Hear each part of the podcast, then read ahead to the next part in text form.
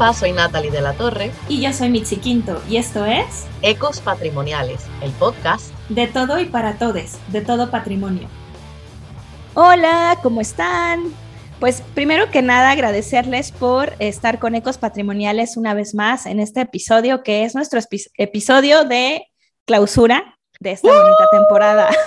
Eso, llegamos al fin, Yes, lo logramos, lo logramos aún con todo lo que sucedió durante este año. Y es que sí, evidentemente eh, fue una temporada larga, pesada, eh, no pesada en un mal sentido, sino densa, porque los contenidos que platicamos con ustedes pues nos llevaron a recorrer diferentes escenarios eh, que tratamos de, mostrarles un poco lo que pasa en diferentes países con diferentes problemáticas, pero pues hablamos de un tema muy, pues no sé, muy controversial, que, tiene que ver justamente con los movimientos sociales, que tiene que ver con los monumentos, con los antimonumentos y por supuesto con la memoria. Cuéntame, Natalie, ¿cómo estás por ahí y qué tal te sientes de haber llegado a, esta, a este cierre de temporada? Hola, Mitzi, pues mira, me siento súper bien, porque primero que todo, para la audiencia que nos escucha originalmente, cuando esta temporada salió hace un año, o sea, el propósito no era, hace más de un año, ay Virgen, el propósito no era que se tardara tanto, pero una de las cosas hermosas de hacer Ecos Patrimoniales Podcast es que uno empieza poquito a poquito a conocer gente, a contactar a otras personas, aprender un montón y de ahí sigue este como snowball effect, como le llaman. Y fulanito te dice que contacte a fulanita y fulanita a fulanito y seguimos y seguimos y seguimos conociendo más gente que querían ¿sabes? compartir con nosotras más de este tema de los monumentos, los antimonumentos, la memoria. Esta temporada tocó muchísimo con eh, la teoría de colonial y movimiento antirracista, y eso también me encantó porque fue algo que, que surgió naturalmente, por decirlo así, no fue como que súper planificado, fue simplemente yendo con el flow de las cosas. Así que yo estoy bien contenta que finalmente, o sea, que logramos esta temporada que ha sido súper chula, pero que ya, ya es hora de ya, dejarla de terminarla. Ya es hora de dejarla ir, no podemos seguir. Estoy completamente de acuerdo. Gracias, Natalie. Sí, creo que fue un bonito esfuerzo. Vaya, ustedes saben que, cada episodio lo grabamos y, lo, pensamos, lo diseñamos con mucho amor, con mucho corazón y con mucha pasión, pero esta, esta temporada realmente fue, como les decía al principio, fue, fue pesada emocionalmente porque nos llevó a ver eh, e, esta parte de la sociedad eh, esta parte de la, de la condición humana que eh, pues que estamos viviendo y que seguramente ha existido siempre, pero que a veces pasa un poco desapercibida o que a veces sí se vuelve el centro de nuestras dinámicas sociales, pero que de pronto no entendemos el origen, ¿no? De pronto no entendemos por qué las mujeres se manifiestan, de pronto no entendemos por qué las minorías realmente son las mayorías. Y creo que simplemente eh, abriendo un poco la mente y escuchando y, sintiendo eh, las percepciones de las otras personas es mucho más fácil que sintamos esta empatía verdadera por sus luchas y por sus sentimientos y sus sentires.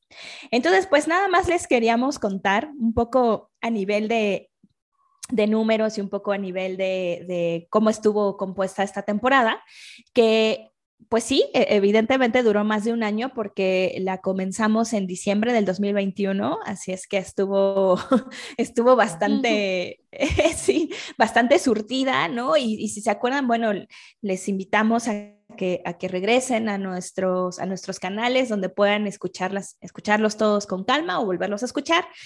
Y lo mismo hablamos eh, con Erin Thompson, ¿se acuerdan de estos eh, episodios en inglés? Eh, que hablamos de las restauradoras con glitter, tuvimos diferentes personajes de diferentes países, eh, una constante fue Chile, ¿no? Y les, les mandamos eh, muchos saludos a todas nuestras personas queridas en Chile. Eh, también tuvimos monumentos fantasmas, también hablamos de afrohistorias, de monumentos en culto en México y pues finalmente llegamos eh, a un episodio que también les dedicamos con mucho cariño, que tenía que ver con la lengua, la memoria y la resistencia. Y bueno, pues entonces, con estas ideas, me gustaría, Natalie, que nos... Eh, pues hablaras brevemente de, estas definiciones, ¿no? Que, que tú siempre has puesto tan, tan bellamente en nuestras redes sociales, en los lunes de glosario. No se pierdan los lunes de glosario. Gracias, gracias. Eh, bueno, La razón por la cual vamos a volver a tratar de como que definir no es para que esto sea aburrido, sino es porque yo creo que después de más de un año de estar hablando de las mismas tres cosas, eh, vamos a hacer un poquito ese resumen para estar bien claros, porque vamos a hablar de un nuevo aspecto de nuestros amigos los monumentos, de los antimonumentos.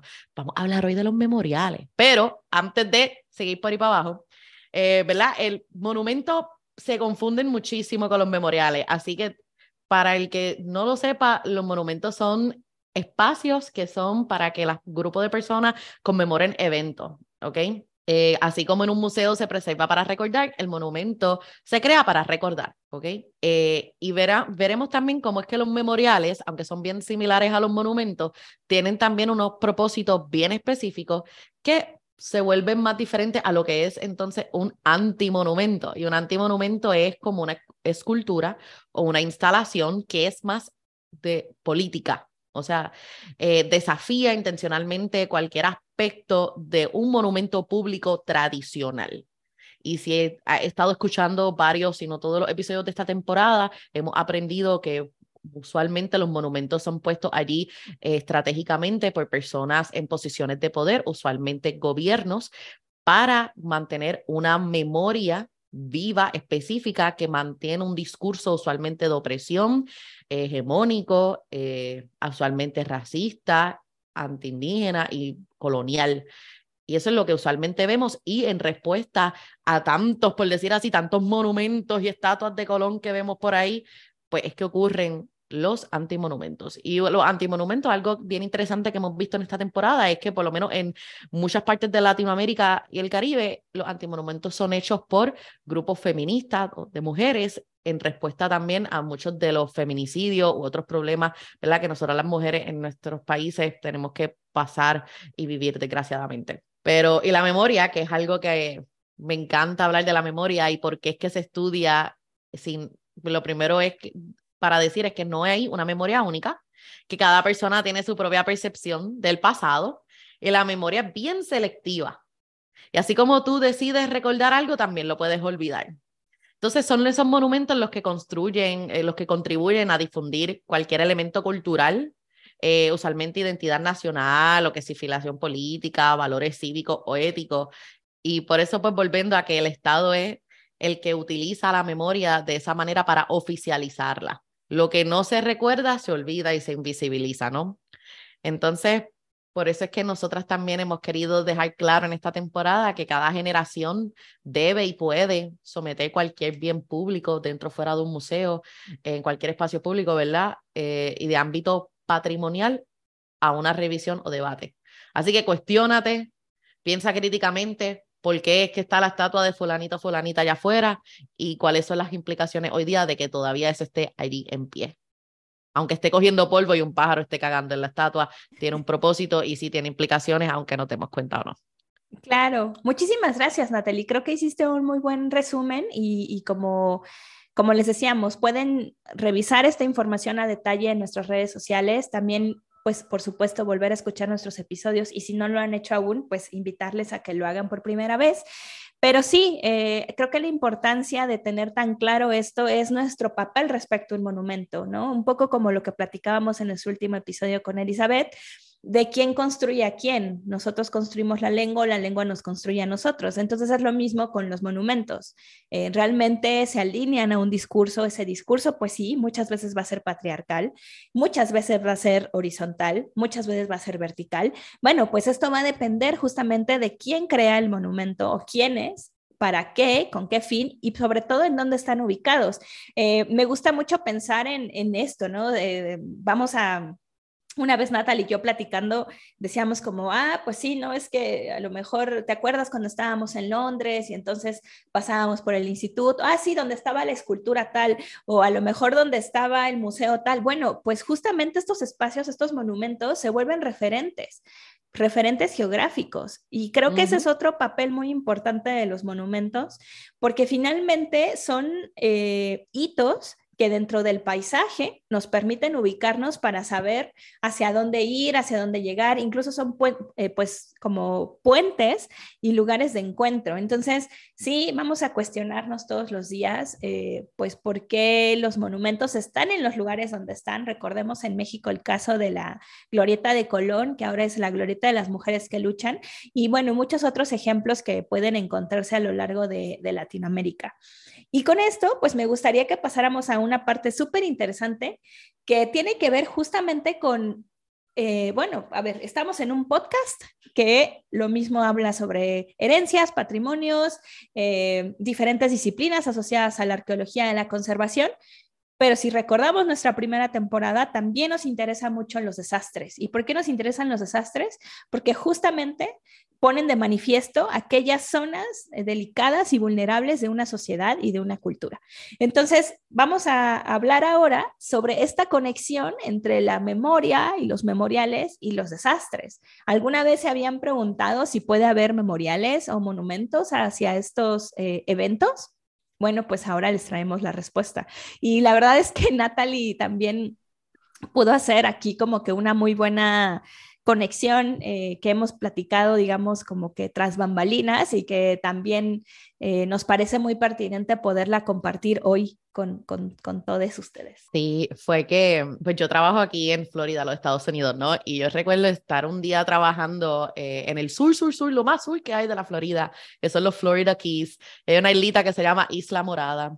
Y yo estaba caminando por ahí, después del trabajo, y miro una cosa enorme, como un memorial, y yo, uh, ¿de qué es eso? Y pues, nosotras que nos gustan las cosas de historia y arqueología, somos de esas personas que nos vamos a leer cada cosita que hay, cada inscripción que hay por ahí. Y veo que es un memorial de un huracán que ocurrió en el 1935. Y ahí yo dije, no. Bueno, yo me emocioné. Me emocioné no porque pasó el huracán, con este gente. Me emocioné porque, o sea, haciendo una temporada sobre monumentos, y no, Mitzi y yo, siendo desastróloga, fue como que se conectó todo de una manera tan brutal y algo hizo clic.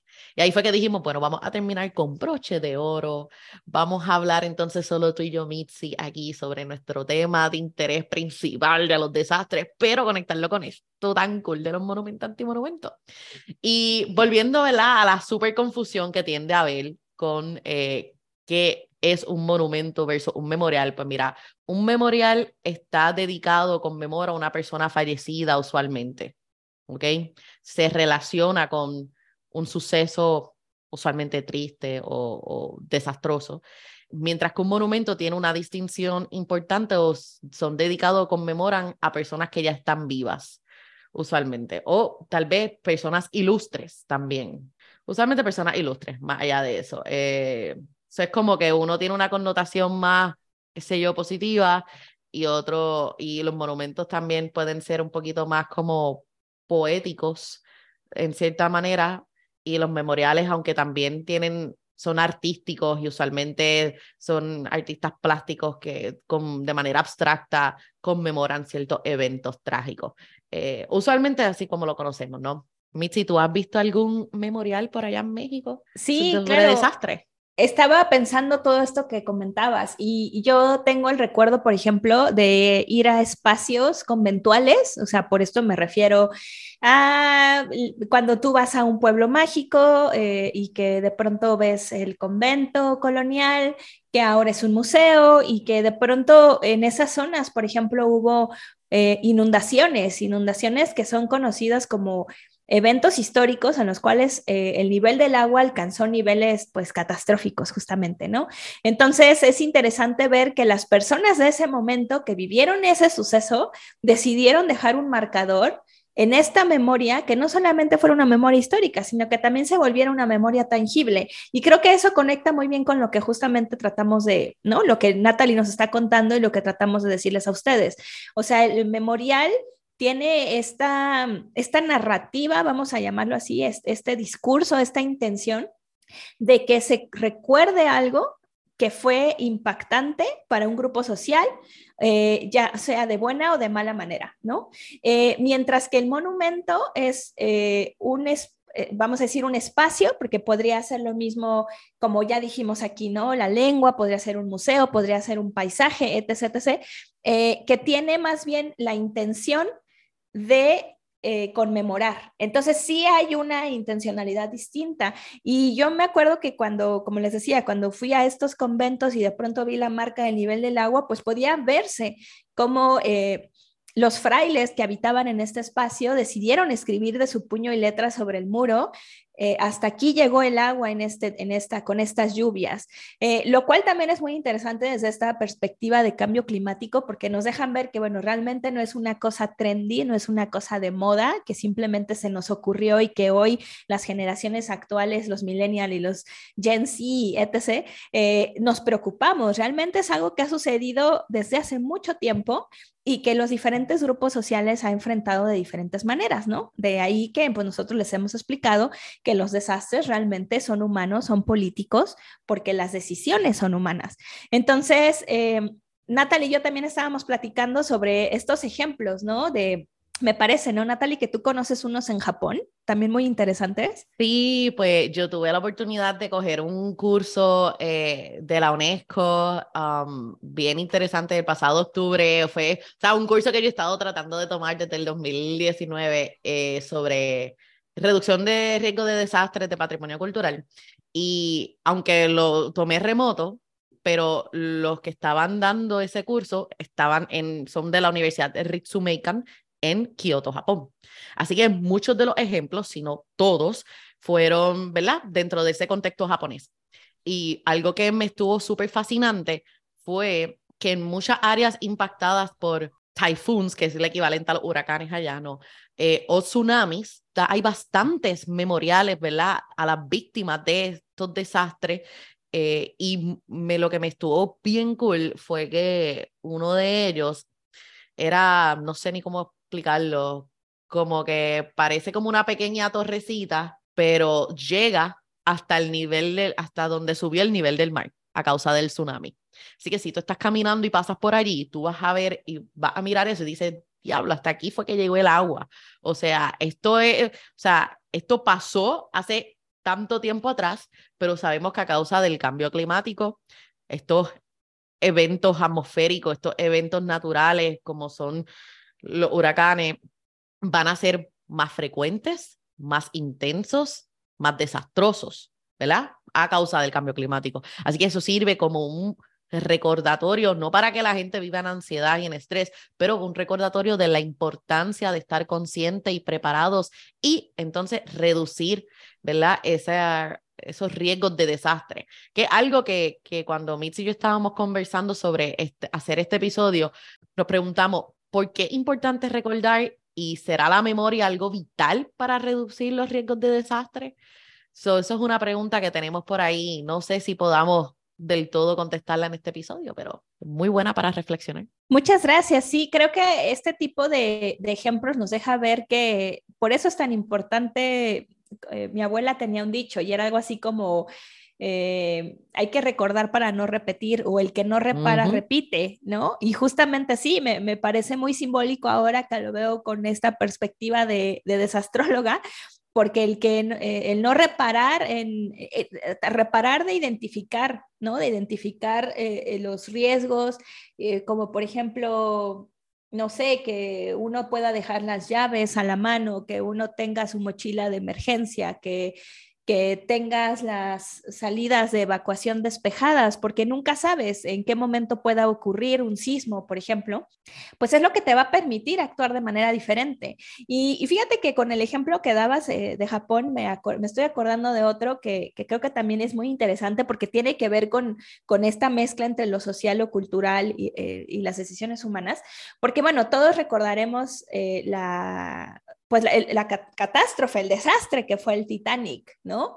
Eh, que pensemos que eran estos, estos primeros barcos que cruzaban el Atlántico y que eh, pues partía de Southampton en, Reino Unido, la parte sur de Reino Unido, en Inglaterra, justamente para llegar hasta Nueva York. Y bueno, todos sabemos la historia, todos hemos visto la película, eh, que además creo que ya cumple 20 años, pero bueno, ese es un tema aparte. Sí, ya sé, ya pasó el tiempo.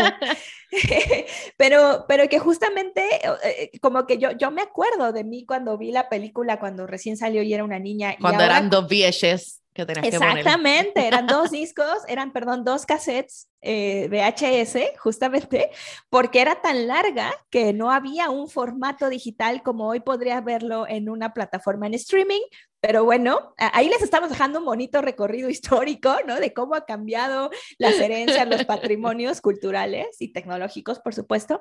Pero en ese momento siempre me acuerdo que, que era como esta discusión de es que de quién fue la culpa. O sea, era como vamos a culpar al maldito iceberg que estaba en donde no tenía que estar. O en realidad vamos a culpar a las decisiones humanas de la empresa que estaba detrás de esa, eh, de, esa embarcación que decidió con tal de recortar eh, eh, gastos, decidió sobrellenar un barco y decidió no poner la infraestructura necesaria, que en este caso eran los chalecos salvavidas y también las lanchas de evacuación para que todos los pasajeros tuvieran acceso a este recurso en caso de emergencia. Entonces, realmente a quién le echábamos la culpa? ¿Le echábamos la culpa al iceberg, que es una cuestión eh, natural, o le echábamos la culpa al grupo social que estaba detrás de las decisiones acerca de dónde invertir el dinero y cómo distribuirlo con todas las personas que iban a bordo de esa embarcación. Entonces, creo que esto es lo mismo que podemos ver eh, con este tipo de decisiones, ¿no? Si seguimos construyendo nuestras casas y nuestros hoteles grandes lujo, como pasa en, en Yucatán, eh, sobre todo en esta península que, en México es tan eh, turística y cotizada porque justamente tiene estos hoteles de gran lujo, pues bueno, eh, y, destruimos los manglares, pues lo más seguro es cuando cada vez que suceda un huracán, pues entonces eh, toda la infraestructura va a colapsar.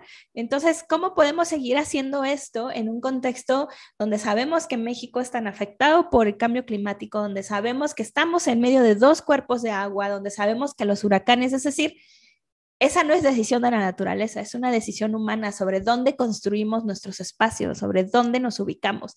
Y pues también me gustaría con esto ir a la reflexión de, bueno, ya les pusimos unos ejemplos, ¿no? Sobre esta interacción naturaleza-hombre, pero ¿qué pasa eh, donde hay esta interacción de... Eh, ser humano con ser humano que, están en contra por guerras, por peleas, por eh, terrorismo, por robo, por saqueo. Y también Natalie tenía unos ejemplos muy buenos sobre eh, pues una catástrofe, ¿no? Que, sucedió en Estados Unidos. Bueno, varias, eh, tristemente, pero me estabas platicando de este cuando sí, que sí es verdad, o sea, qué memorial más famoso de un desastre humano más conocido como la destrucción de las Torres Gemelas el 11 de septiembre del 2001, ¿verdad? O sea, va a Nueva York y donde se supone que estuvieran las Torres Gemelas hay una placa, o sea, está el memorial enorme, eh, que es un punto turístico bien grande, eh, que es bien impactante cuando, o sea, yo llegué a ir hace, ay, ni me acuerdo hace cuántos años atrás, y si no me equivoco es todos los nombres de todas las ah. víctimas. O sea, las víctimas que estaban en el avión, las víctimas que estaban en las torres, las víctimas que estaban eh, eh, o sea, en el área cercano una vez ocurrió el impacto, las personas que, los rescatistas que fallecieron, tú sabes. O sea, es un montón, montón, y es enorme, es enorme eh, el memorial. O sea, imposible olvidar, ¿verdad? Cuando tienes algo así tan grande geográficamente, que como tú bien dijiste ahorita, o sea, también los monumentos, los memoriales son buenos referentes geográficos en nuestro paisaje. Eh, así que también otro, también que se me vino a, a la mente fue uno bien, bien triste, pero aquí hace unos años atrás en Orlando, Florida, hubo una masacre en un club nocturno, una barra nocturna llamada Pulse, donde mayormente todas las personas eh, que estaban allí esa noche pasándola bien eran puertorriqueños o latinoamericanos, ¿verdad? Este, y fueron, la gran mayoría de ellos fueron asesinados y hay un memorial en Puerto Rico y un memorial en Orlando, si no me equivoco. Y por ahí uno siempre ve, ¿verdad? Memoriales de guerra. ¡Oh! De guerra hay que ni, o sea, estaríamos aquí más de dos días contando todos los memoriales que han, eh, sido construidos para conmemorar un acto de paz, un acto de guerra. Si pensamos en Hiroshima y la bomba atómica y está también en memorial, el Salem Witch Trials fue uno que yo tuve la oportunidad de ver el pasado octubre cuando fui allá a celebrar mi cumpleaños y fue un memorial, fue bien interesante ver como que la, como que fueron como tumbas, como tombstones que hicieron con nombres de las primeras víctimas de los witch trials y todavía tú vas allí y tú dejas flores o dejas monedas o cosas para esas, para esas mujeres, ¿verdad? Que, de la cacería de brujas, ¿verdad? De la cacería de brujas, sí, pero que, porque uno piensa en los Salem Witch Trials y uno dice, wow, pero eso solo pasó como por uno o dos años, o sea, fue comparado con la cacería de brujas en Europa, este acá fue súper cortito, pero, o sea, se volvió una cosa como que, wow, y la gente sigue recordando. O sea, no, lo interesante es que la gente sigue recordando, pero fue bien interesante aprender que la ciudad de Salem no quería que nadie mm. recordara que eso pasó allí. Wow. No querían nada al respecto, querían borrar esa memoria colectiva, sentían vergüenza. Vergüenza, vergüenza que eso pasó allí. Específicamente porque cuando pasó, pasó porque nadie se atrevió a decir, mira, no sean mojón, no son brujas, nada. Nadie se atrevió a decirle no al, gobierno, al alcalde o lo que sea. ¿Y qué pasa? No es hasta que sale la película de Hocus Pocus en los 90 que se vuelve un hit. ¿Sabes qué? Vamos a recordarlo, vamos a avanzar al museo, vamos a analizar, vamos a reflexionar, vamos a tratar de restaurar esa memoria y verlo de una manera más que, tú sabes, positiva. Bien interesante ver cómo funciona eso, o sea... Claro, el discurso, ¿no? Eh, claro, ¿verdad? Como que fue de pasó, nos avergonzamos, vamos a tratar de eliminar esa memoria, vamos a revivir esa memoria histórica y de cierto modo, transformarla. Y ahora lo que hay allí es un chorrete de monumentos hacia distintas, ¿verdad? Personajes de, históricos de bruja o de película para mantener ese, esa identidad local. ¿Sabes qué? Y perdón, con lo que me estás comentando, también creo que acabamos de descubrir como otro layer de todo esto, que tiene que ver la parte económica. O sea, también cómo se utilizan los memoriales como, como un atractivo turístico cuando, cuando su finalidad, es que lo estoy pensando como, como el, que mencionó, o sea, perdón, esto que dijiste de, o sea, un tour, por ejemplo, para ir a Salem, pero también seguramente hay tours para ir a Nueva York que te llevan al Memorial de las Torres Gemelas. Hay, lo hay, y lo interesante, y me gustó mucho que trajiste el aspecto económico, porque mm, eh, recuerdo haber leído una noticia de que la alcaldesa de Salem dijo que ellos la economía de ellos es una economía basada en Halloween. Una, ellos thrive y ellos están excelentemente bien como pueblo por eso. O sea, eso es lo que le da. Ellos hacen todo su dinero en, de septiembre a noviembre. Eh, pero volviendo a eso de los tours y todo eso, estamos entrándonos un poquito a lo que es el tema del turismo oscuro, que es una rama del turismo que ha salido recién, relativamente reciente, y que podemos hacer un episodio sobre esto, que es, por ejemplo, los tours en los campos de concentración en Alemania mm. y la gente tomándose selfies. Y es como que, mira, mano, no, no haga eso. Estos son memoriales, estos son sitios de respeto, estos son sitios para, para reflexionar, para recordar, muy importante para recordar, pero no para burlarte ni estar como que, jaja, esto pasó, porque también tenemos este problema que gente se, se normalizan tantas ciertas cosas que uno no ve como que el aspecto chocante de, hey, esto puede seguir pasando, o sea, pues recapacita. Y sabes que acabas de tocar algo importante. Sí, creo que hay que hacer ese episodio, eh, ahora sí que sin lugar a dudas, porque eh, también tiene que ver con esta comercialización de la cultura. Vaya, sabemos que, al final del día es, una decisión acerca de cómo, cómo decidimos utilizar el patrimonio y las herencias, ¿no? Pero también hay una mercantilización de eso. Y estoy pensando, por ejemplo, en, sitios que son muy turísticos en Ciudad de México o sitios que son eh, muy turísticos en México como país y que de pronto también desde el gobierno eh, ya sea estatal o, nacional, se ha creado, así como mencionabas esta, esta gobernadora de Salem, pues se ha creado toda una infraestructura para vender una cultura que no es genuina, una cultura que no es cierta, porque no, no la viven las personas locales. Las personas locales ni siquiera querían eso, o sea, a lo mejor era una cicatriz y sí, es verdad, por un lado había que hacer un proceso de resignificación y vamos a decirlo así como de curación simbólica con ese pasado doloroso, pero por el otro lado está el imponerte algo solamente porque me va a dejar dinero. Y pienso, por ejemplo, en Ciudad de México y este festival ahora tan grande que se hace con el Día de los Muertos, a partir de la película de James Bond, en la cual eh, sucede en Ciudad de México y, empieza la película con esta persecución en este gran como parade, ¿no? Day of the Death Parade, que perdón, pero no existía antes. O sea, yo soy mexicana, y eso no era un tema, eso uno yo vivía eh, eh, el Día de Muertos de una manera familiar, de una manera simbólica, era un proceso interno.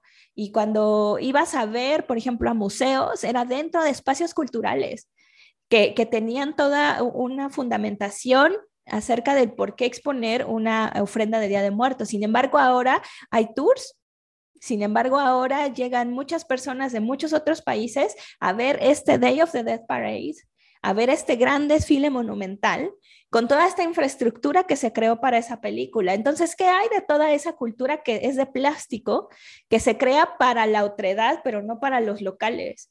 O sea, para, para que tú puedas venir y consumir mi cultura, aunque no sea cierta. Entonces, también les queremos hacer ese, como que esa nota al pie, porque esos no serían memoriales. Eso habla de una falsificación de la memoria histórica, solamente para que puedas venderlo como, pues sí, como un producto, ¿no? Que, obedece a necesidades turísticas y del consumismo.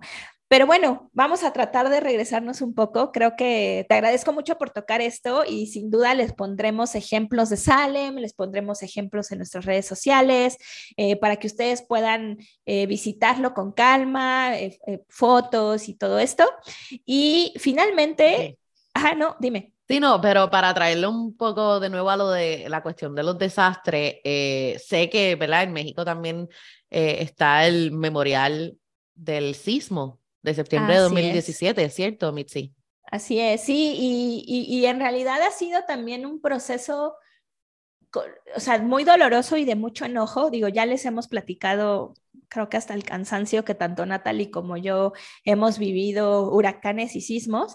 Y, yo como damnificada les podría decir que pues, realmente a mí no me representa para nada un memorial que todavía está en construcción, cuando en realidad ni siquiera he podido recuperar mi propiedad, aunque hemos seguido todos los protocolos, hemos atendido todos los llamados gubernamentales, hemos entregado todos los documentos necesarios y van a ser más de cinco años y seguimos esperando. Ya, ya pasamos de un gobierno a otro gobierno, ya pasamos de una comisión a otra comisión y finalmente no hemos podido recuperar nuestra propiedad. Entonces, creo que también ese es un tema muy importante. O sea, hasta dónde está la visión de la persona afectada incluida en el memorial de aquella cosa que la afectó. ¿Y sabes por qué me está interesante que comparta esto? Porque eh, recuerdo que cuando yo vivía en Puerto Rico, en algún momento hicieron en un parque como, qué sé yo, una fuente bien fea que estaba en el mismo medio y hacía la vida imposible para guiar por ahí. Y fue como que, ¿por qué hicieron esto? Y no recuerdo quién fue que me dijo, o sea, fue como que, Natalie, cuando un gobierno, un alcalde o alguien necesita gastar dinero rápido y tiene que poner en sus reportes sea a finales de sus cuatro años de ser, qué sé yo, estar en esta posición gubernamental o, o, lavado de dinero o algo, tú tienes que movilizar el dinero de una manera que se vea como para un bien público en corto tiempo, siempre lo utilizan para los memoriales, para monumentos y estatuas. Así que también vemos que esto también se ha vuelto una estrategia política para movilizar dinero público.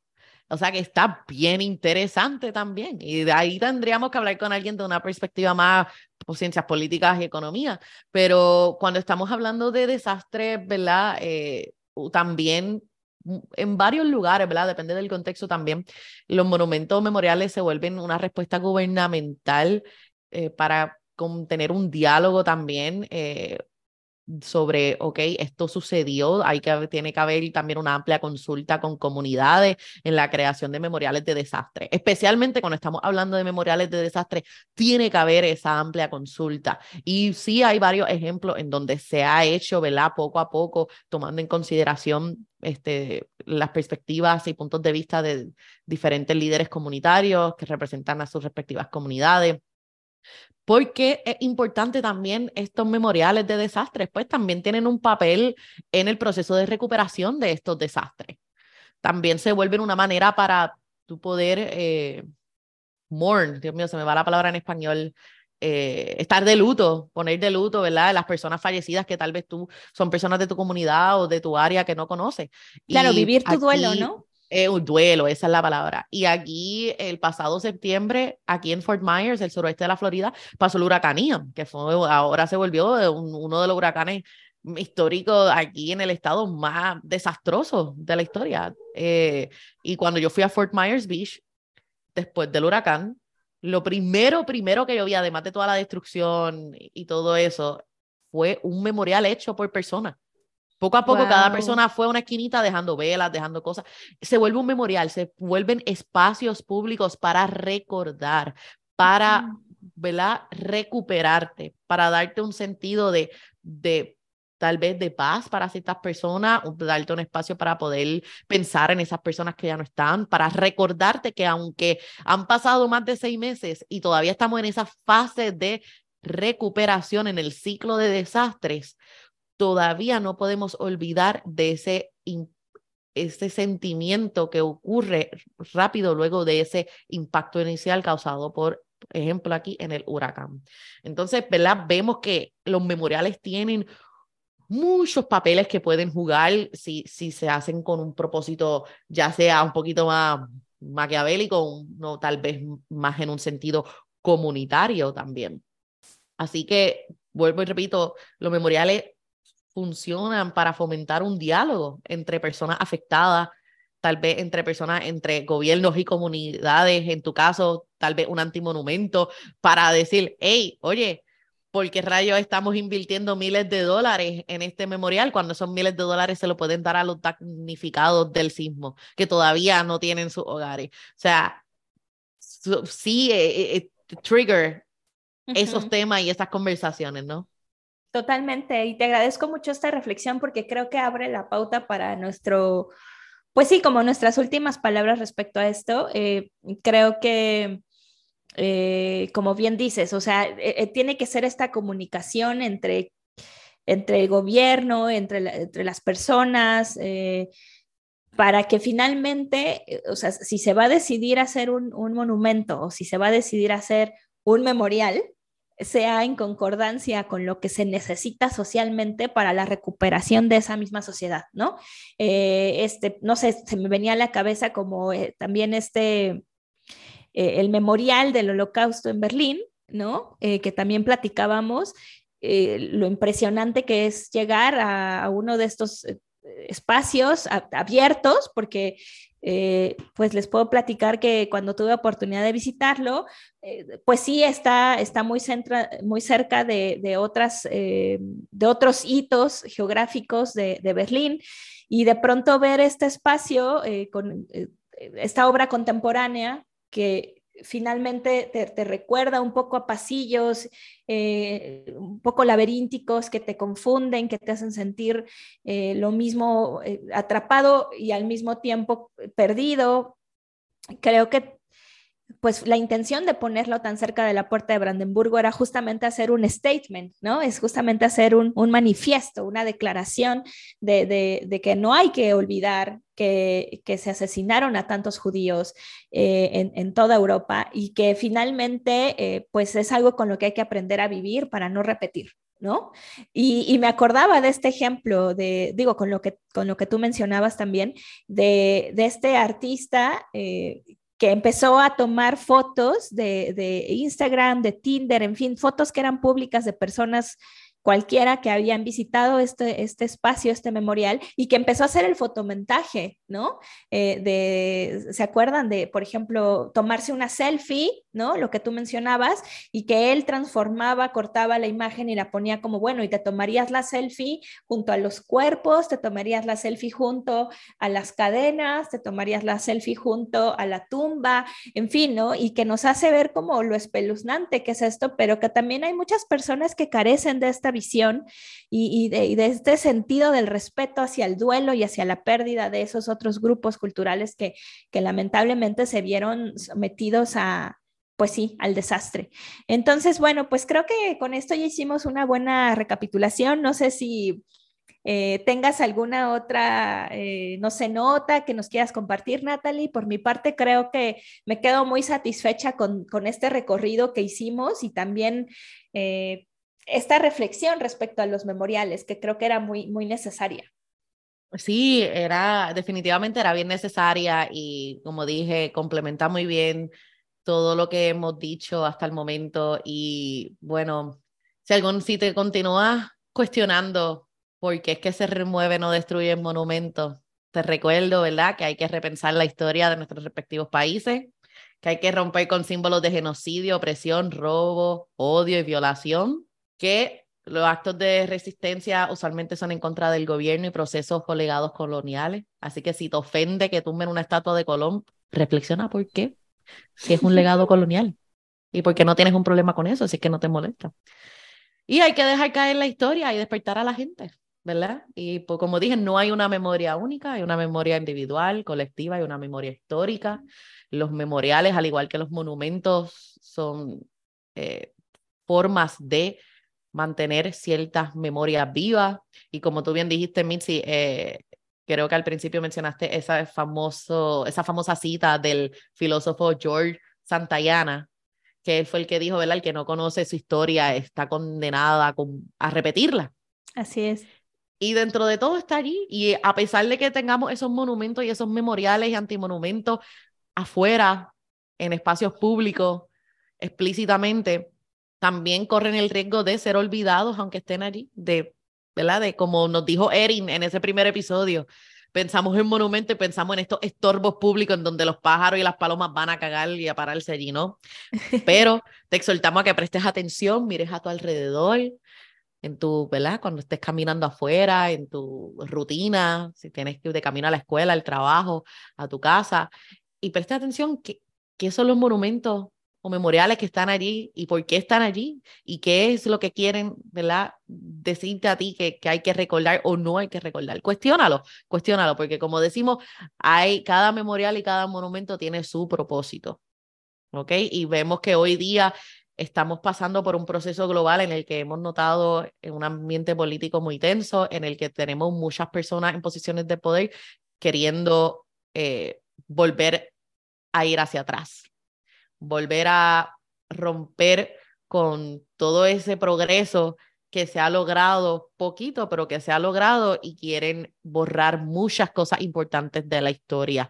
Eh, muchos actos de negación en lo que estamos viendo ahora y por eso ahora más que nunca es que yo diría que los antimonumentos están floreciendo, ¿verdad? Eh, y muchos artistas y muchos grupos comunitarios están diciendo no podemos dejar que esto suceda nuevamente. Hay que dejar caer lo que no nos hace bien como sociedad, como cultura, y recordar cosas que sí nos van a ayudar a progresar y a movernos hacia un mundo menos colonial, menos eh, racista, menos eh, misógino. Eh, wow, bello. Esto fue sin planificar, gente, menos misógeno. Así que como dijo Mitzi, Muchísimas gracias por estar con nosotras en esta aventura de año y medio, nuestra excelente tercera temporada llamada Monumentos, Antimonumentos y Memoria. Y Mitzi, ¿nos puedes dar un sneak peek, una probadita de qué es lo que nos espera en la cuarta temporada? Claro que sí. Pues miren, eh, yo creo que después de todo esto, eh, tanto ustedes como nosotras necesitamos un poco de tiempo de reflexión y recuperación.